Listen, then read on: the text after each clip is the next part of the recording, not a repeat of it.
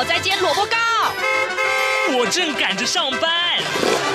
哼，我要赶着去上课啦。这个时候，我们都在听夏志平制作主持的《早安台湾》。早安台湾带给你最热门的时事访谈，最感动的人物专访，最直接的民意表达。对，让我们一起收听《早安台湾》。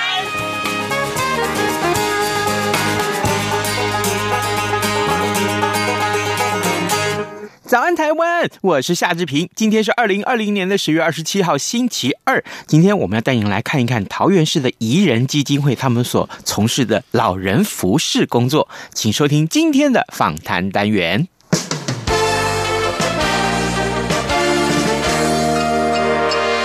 早安，笔记本。这里是中央广播电台台湾之音，您所收听的节目是《早安台湾》，我是夏志平。在今天呢，志平在节目中要为您探讨有关于银发族这个话题。今天我们要带您来看一看呢，在长照议题成为台湾社会未来最重大的社会负担之后呢，老年人他们的失智问题啊，就成为当中相当沉重的一环。呃，根据统计哦，志平去找来的资料，到去年年底。为止啊，台湾的失智症的人口一共有超过了二十九万多人。那么整体的失智人口占全国人口的百分之一点二四，也就是说哟，在台湾呐，每八十个人就有一个人是失智者。其中这个六十五岁以上的失智人口就有二十八万多人。这么多的老年的失智症的这个患者呢，他们很需要更多妥善的照顾。那今天呢，我们就把访谈的焦点移到桃园市。为什么要到桃园市呢？我们带您看一看桃园市的宜人爱心基金会，他们正在奉献他们的关怀。我们呢，也可以从中看到跟学习到基金会的很多的做法，都非常值得大家借鉴。来，今天这一位贵宾，他亲自来到了节目的现场，这是宜人爱心基金会的执行长杨怡山。执行长，您早。啊、呃，志平早安，还有收音机前所有的听众朋友，大家早安。是，谢谢。执行长，访谈的一开始，我想先请执行长为我们听众介绍，因为大家也许对宜人不是非常的了解啊。那可不可以为我们介绍一下宜人爱心基金会跟他们所从事的事工？这个首先跟大家说明一下，其实基金会在三十五年前就已经创办了，也算是桃园第一个民间的公益社团。那当时呢，创办的背景啊，是呃，我们由桃园市。呃，民生医疗体系的创办人杨敏胜先生他所创办的，当时的时空背景呢，是因为还没有实施所谓的全民健保，所以会有很多的一些贫病的患者是没有办法支付医药费的。好，所以在这样的情况下，我们的创办人就呃出资成立了这个怡人爱心基金会，初衷主要就是要让这些。不管是社会上需要的一些贫苦的人，或者是来就医没有办法支付医疗费的这些民众，可以来申请我们的这个算是公益基金。所以已经很久了耶。对，三十五年前就已经创办，明年一月就三十五周年。哇，难怪在没有健保的那个年代哦，是是让很多人真的因为家庭的困苦，他们不敢去生病，不敢去看病的。没错，那因为当时在桃园还是一个小医院，嗯、所以其实我。我也常常听到分享故事，就是说，譬如说，真的没有钱来看病，第二天那个病人就会抓两只鸡过来说：“哎，不好意思，杨医师，因为我们付不起医药费，嗯、是不是可以用这个两只鸡来抵？”对，以前的年代是这样的。哇，当然真的是，也可以感受到，就是全民健保实施之后，嗯、真的把很多人的健康给照顾到了。是台湾人真的很有福气。嗯嗯 在刚刚节目一开始的时候有提到，就是全台湾的失智症的长者已经超过了二十八万人。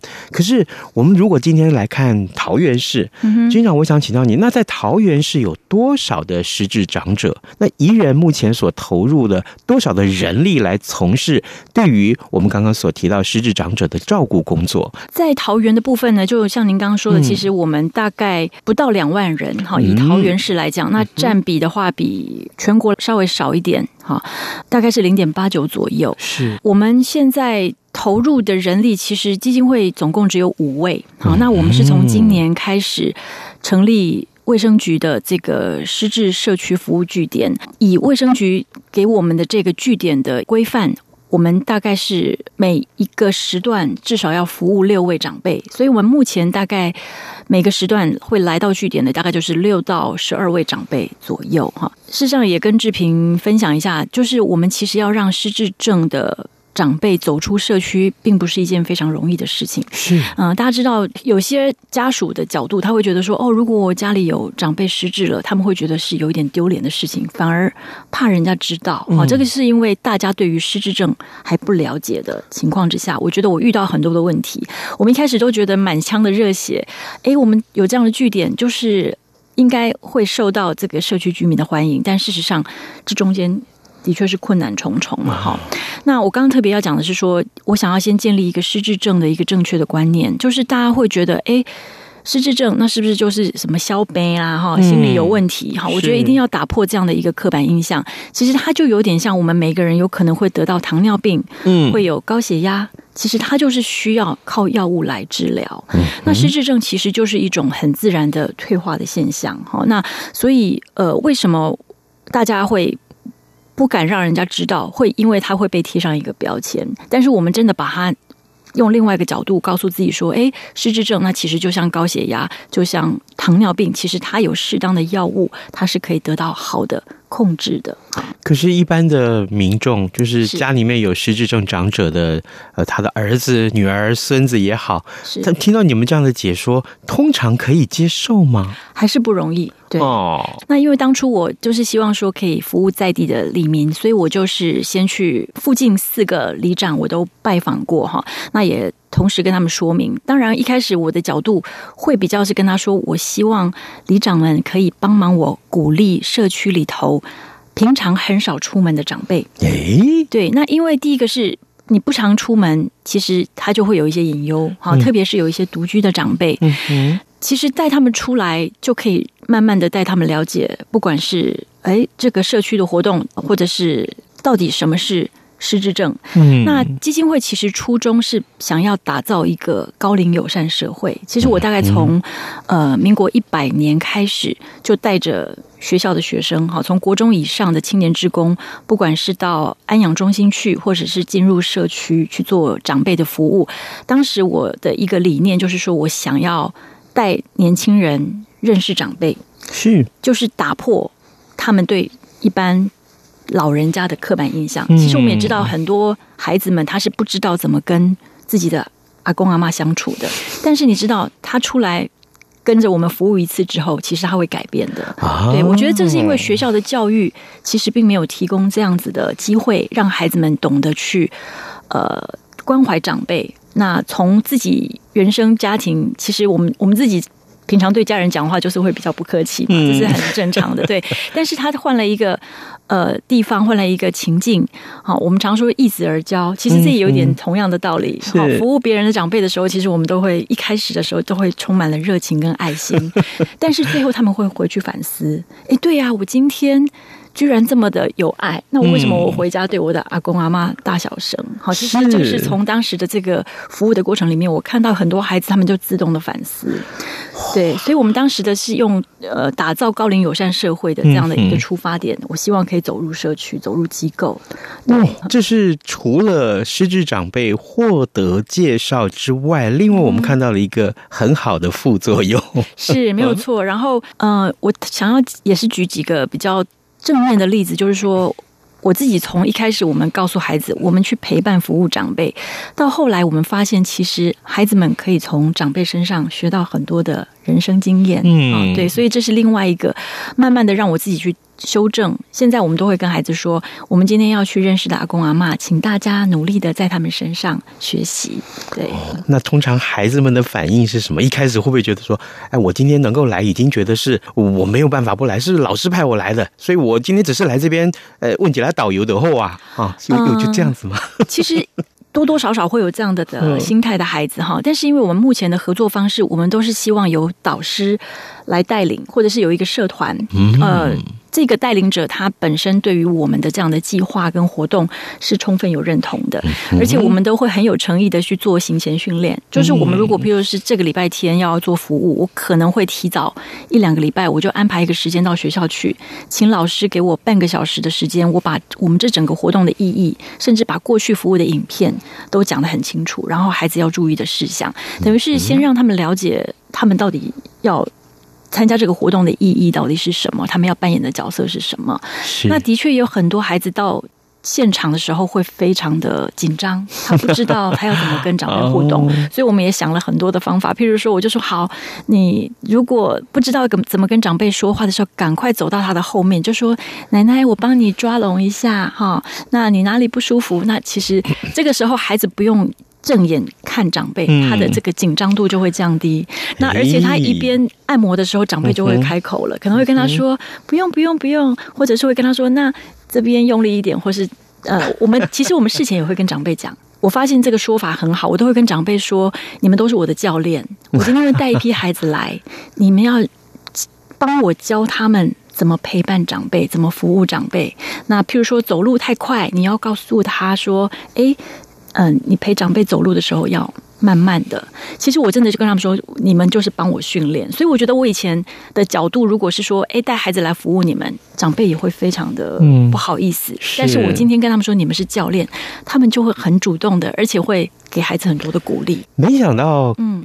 给了长辈一些使命感，是反而激发他们更呃，可以对孩子们有更多更多的宽容的对待也好，或者说更好的互动了。是是是，各位听众，今天早上志平为您呃邀请到财团法人桃园市怡人爱心基金会的执行长杨怡山来到节目当中，呃，执行长的这一番经验谈，呃，除了。他自己刚刚所说，他这是一种学习，也更让志平学习到很多很多宝贵的经验。原来我们对待。老人家，原来我们对待失智的长者，或是任何的长者，都需要用他们的角度去看待他。是，同时呢，当然，呃，有一些对待的技巧啊，这也是可以运用在生活当中的。是，刚刚我们谈的都是很周边，比如说，呃，基金会呃在什么样的背景之下做这些事情，呃，或者是我们运用哪些志工去怎么样去从老人家的角度切入。是，我们接下来要看一看。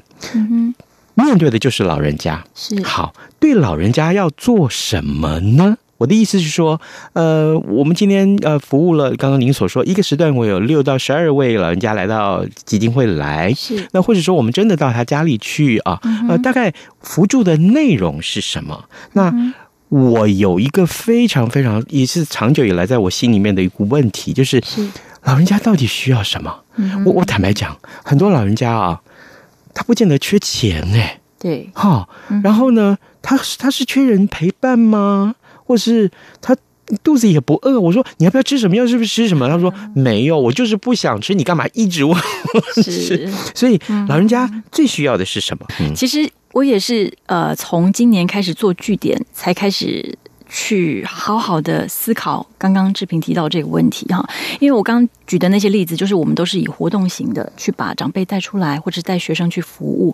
我后来就是因为觉得，对我这样子的做法，的确可以让这个活动当中让长辈充分的舒压，或者是让照顾者、陪伴者获得一些呃这个快乐指数好了哈，但是。的确，我们没有办法真正的深入他们的生活，所以从据点开始，我们因为必须要走入长辈的，不管是他的到家访好，去慢慢了解他，或者是他到这个据点来，我们会跟他聊。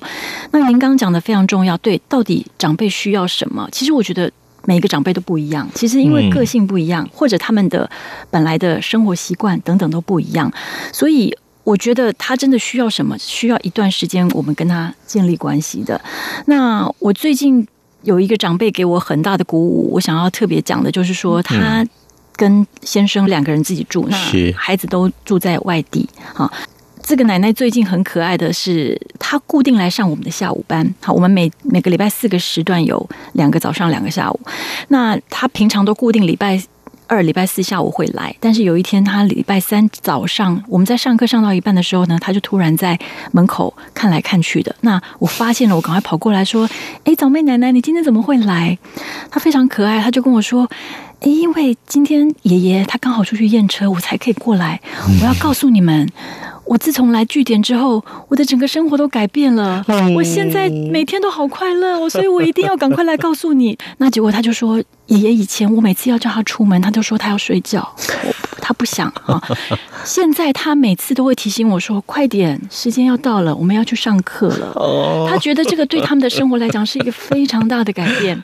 好，那我也很感 很感动。他就为了跟我讲这句话，他来十分钟，然后就跟我说：不行不行，我要赶快趁爷爷回来之前，我要赶快。回去，但是他就是告诉我说，他真的来据点之后有很大的改变，所以我觉得以他们的状况来讲，其实他们就是要增加跟外界的互动。我觉得你今天只要出来跟大家社交，你的心情会变好，你的话题会增加，你生活里头的元素会比较丰富。我觉得光这一点应该就会改变了一些长辈的生活。金长，我好好奇 哦，你刚刚一直提到上课上课，你们到底给他们安排了什么课？怎么讲？一个摸索哈，其实一开始对我们来讲，每个礼拜要有四个主题，我觉得志平可以想象，这个压力是蛮大的哈。所以我自己，因为当然我过去拿过园艺治疗师，或者是我去上过一些音乐辅疗的课程，甚至我现在去拿粉彩和谐粉彩的认证等等，我自己上这些课程，其实都是希望让他运用在跟长辈的互动。以前就是说。用这些元素来带孩子们做服务，但是现在活生生的是，我每个礼拜要有四个主题。那当然，我们本来的规划就有包括运动类的、艺术人文类的、可能怀旧等等，就是我们要去做不同的规划。但是我自己从一开始接触长辈的时候，我就告诉我自己，也告诉我的伙伴，我说：我们不要让长辈真的觉得他是来上课，上课就是很枯燥，或者是就是很容易无聊。我们是把可以进入他们生活的元素在这里呈现，好，所以一开始我。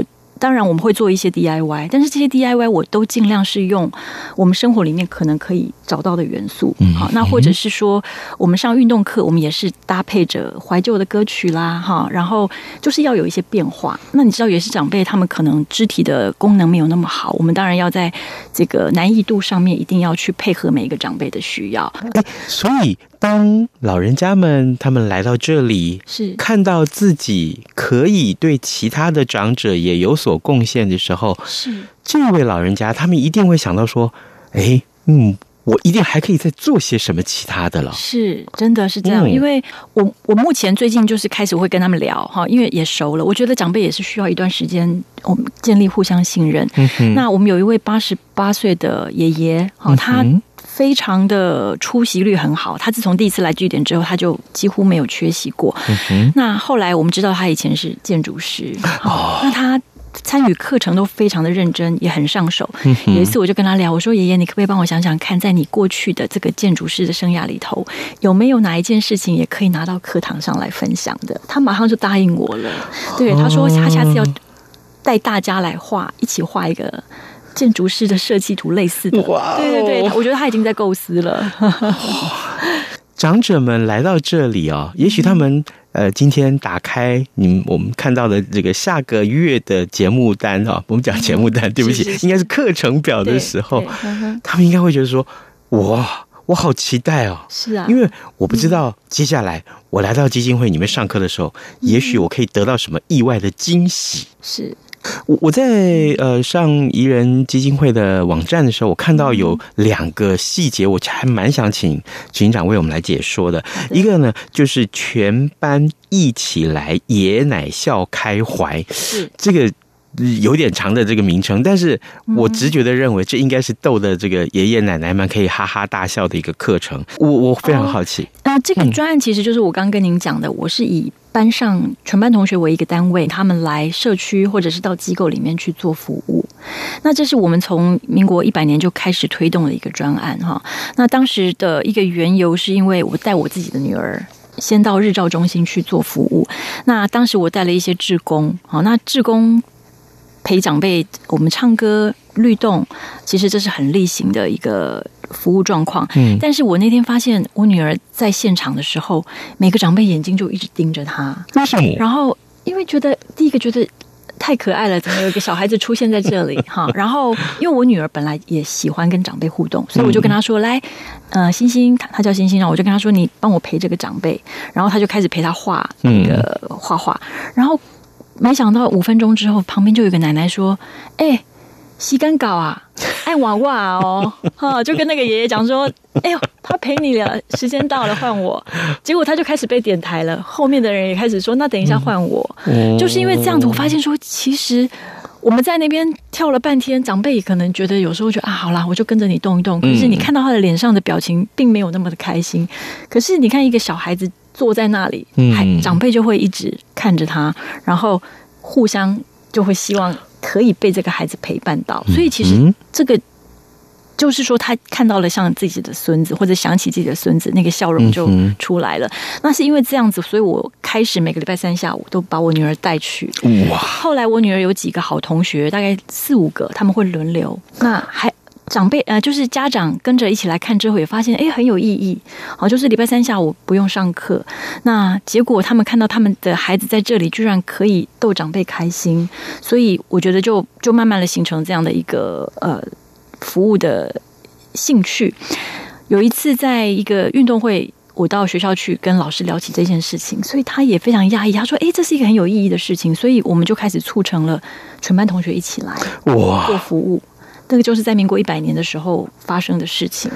那让我感动的是说，我们也遇到了一个很好的老师。他们在那次服务结束之后呢，在这个门口大家要道再见的时候，因为长辈都会问啊，说你们还会不会来？那我们其实忘了先跟孩子们说，你不能够轻易给承诺，说因为其实你答应了长辈，长辈可能会有期待。是结果。果然，果不其然，孩子们就说会会会，我们会再来。嗯，但是你知道，这个妈，这个老师非常的有人文关怀，他也很细心。后来我跟他提到这件事情，我在旁边偷偷的跟他说，他就说没关系，那我们就再来一次。所以他们后来真的，那第二次就是老师自发性的，在毕业之前又召集了孩子，然后做了一个很好的。内容服务内容的规划，然后又来了一次。对，哇！我听说基金会还带长者出去玩，是。可是因为据我所知啊，其实也许他们当然身上也许会有失智这样的一个问题，那也许身上还有其他的问题啊，比如说障碍啊。是。那呃，有一个无障碍圆梦旅游计划。对。带长者出去玩，恐怕挑战更大吧？是，那这个也要回到我们带孩子们去做服务的时候，我们其实会教孩子们跟长辈聊天。嗯、那有一次的主题话题，我就是跟孩子们说，我们今天来搜集长辈的愿望。好，所以当时就是有请他们诶把长辈的愿望记下来。后来我们发现，其实长辈的愿望都很小，诶，他们可能觉得说啊，很久没有出去走走了，特别是坐了轮椅的长辈，你在交通第一个。就会造成很大的压力，那大概就很难出门。所以后来我就一直觉得，我把这个心愿放在心里，我到底可以用什么样的方式来帮他们圆梦？嗯，那我有一次自己因缘机会去听一个演讲，那那个演讲是一个多福事业创办人徐佐夫先生哈，他创办的一个民营富康巴士，所以我当时就发现哇，有这样的。交通工具是可以让轮椅长辈直接的上下 不用移位，因为其实移位对我们来讲是一个很大的压力。不管你是你弄痛了长辈，或者是你伤到了长辈，甚至是你帮忙移位的这位，不管是他的家人或者是照顾者，是非常辛苦的。带一趟出门，你到底要移他几次？因为我自己以前的叔叔在带我祖母出门的时候，我们大家整个家族就是这真的非常尊敬我这位叔叔。嗯他就是帮我的祖母抱上抱下，也可能是这一幕。在我的心目中也一直有一个很大的印象，我一直想说，我的祖母是因为有叔叔这么的孝顺，哈，那他可以享受这样子的一个。呃，天伦之乐，就算他坐了轮椅之后，那我将来有没有机会也让其他的奶奶像我的奶奶这么幸福？我觉得一直有一个这样的画面跟想法在我的脑海里。嗯、所以当我看到那个富康巴士的时候，我也想到说，哎呀，当时如果知道有这个富康巴士，有这个富康巴士的话，我叔叔也不用这么辛苦，我奶奶就可以很舒适的不用移动就可以上下车。所以第一时间我马上就去跟那个。呃，他们的董呃，就是当时的执行长换名片。我跟他说，我好想带长辈出去玩，是不是可以找机会来拜访您？所以就是才在这样的一个因缘机会之下，我就觉得太好了。就算当时觉得车资蛮高的，当然因为他们的成本很高，好，但是我想要用最适合的方式，到底怎么样可以让行动不方便的长辈可以在舒适、安全又放心的情况下出门透透气？所以是在这样的一个情况下，我开启了这个计划。我可不可以这么说？是。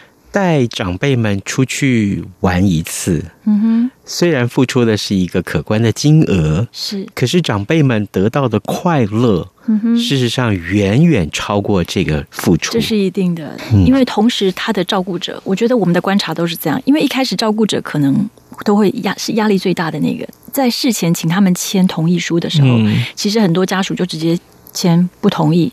你问他为什么，他说。你带他出去出事了，谁负责？好，因为通常照顾者可能都面对的家族，常常会跟他说：“哎，这个你有没有把我的、我们的阿公阿妈、我们的爸爸妈妈照顾好？”所以他就会觉得，万一出事了，我可扛扛不起。好，所以后来我们慢慢知道这个状况的时候，其实我就跟他说：“没关系，真的有事，我们负责，而且我们都有随团的护理人员、随团的照护员，我们会尽可能的把你的长辈照顾到最好。”那您刚提到的，的确。有一些长辈一开始也是也会很客气哦，他会跟我说啊，我我行动不方便啊，你从我出去也给你麻烦，就是会让会会造成你的麻烦。对对，所以其实一开始很多长辈也是婉拒的，后来出去一次之后，很多人就问我们说，下面是准备过从我出去，下次什么时候？对，然后我跟你讲，我听到一个最让我振奋的，就是 有一个家属跟我们讲说，他带他的爸爸回到这个机构的房间。然后，他的爸爸就是信义爷爷，就马上跟他旁边，就是这次没有出去的那个室友，跟他说：“那爱家己的身体哈，够好用，嗯，那你鳌拜都可以传染出去。”对，对，他的意思就是说，你看，我们出门一趟也是需要体力哦。如果你的体力不好，你可能还不会被选上。